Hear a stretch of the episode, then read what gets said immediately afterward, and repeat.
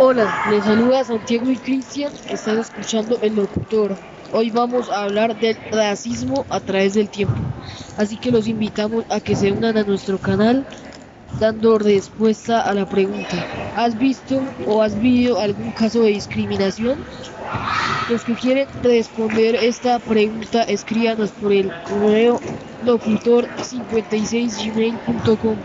Ahora sí, comencemos nuestro tema el racismo a través del tiempo, el cual vamos a desarrollar, así conoceremos desde cuándo existe el racismo, quién fue el que originó este tipo de discriminación y, las, y las acciones para evitar la discriminación en diferentes lugares.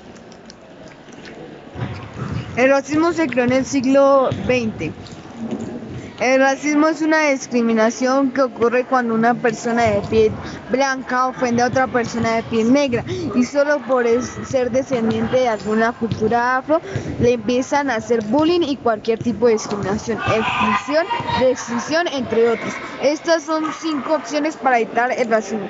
Primera, escuchar y educarte. Segunda, generar conciencia. Tercera, desafiar la discriminación cotidiana y el racismo. Cuarta, denuncia contenido racista o discriminatorio en línea. Quinta, está tu escuela o universidad en contra del racismo.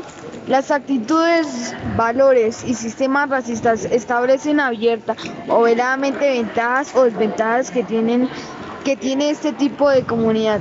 Pero yo opino que no solo por el color de piel, tradición y cultura no deben ser discriminados.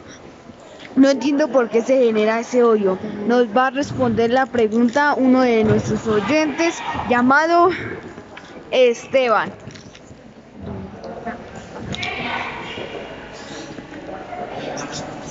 He estado presente cuando han insultado a uno de mis compañeros de trabajo que es de color negro. Rechazo o exclusión a esas personas. Con todo lo mencionado, estoy seguro de que todos ustedes comprenderán por qué no debemos discriminar a la gente por su color de piel y debemos ayudar a la gente a no discriminar a la gente de color y finalmente los invitamos a no discriminar a la gente de esta cultura.